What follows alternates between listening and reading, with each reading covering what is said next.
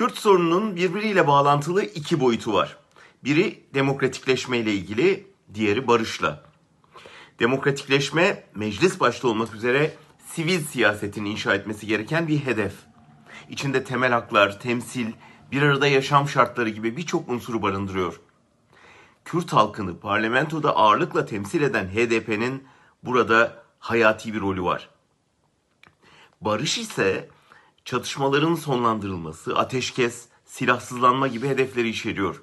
Burada da PKK ve İmralı olmazsa olmaz aktörler. Silahlar bir diyalog sonucunda susacaksa elbette özel, öncelikle silahları tutanların anlaşması gerekiyor. Dünyanın bütün çatışmalı alanlarında olduğu gibi. CHP lideri Kılıçdaroğlu Günel Cantak'a verdiği söyleşide Kürt sorununu çözmek için meşru bir organa ihtiyacımız var dedi ve HDP'yi adres gösterdi. HDP'nin eski eş başkanı Sezai Temelli ise attığı tweetle Kılıçdaroğlu'nun uzattığı eli itip muhatap biz değiliz, çözüm için İmralı ile görüşün mesajı verdi. Sonradan bir açıklamayla düzeltmeye çalışsa da mesajı açıkça HDP'nin rolünü kolaylaştırıcılığa indirgiyor, partinin bugüne kadarki mücadelesini, iradesini küçültüyordu. Kılıçdaroğlu'nun devlet silahlı örgütle görüşmez tezini yalanlayan onlarca örnek var dünyada.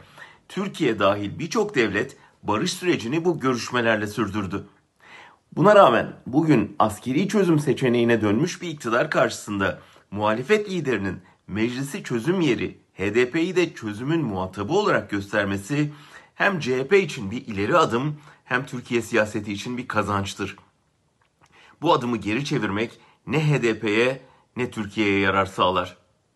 Sanırım HDP içindeki benzer düşünce sahiplerinin itirazı temelli ilk tweetini düzeltmek zorunda bıraktı. HDP eş genel başkanı Mithat Sancar'ın adres meclistir açıklamasında da bu itirazı gördük. Zaman düzelmeye başlayan yolları yokuşa sürme zamanı değil. Yokuşlu yolları düze çıkarma zamanıdır.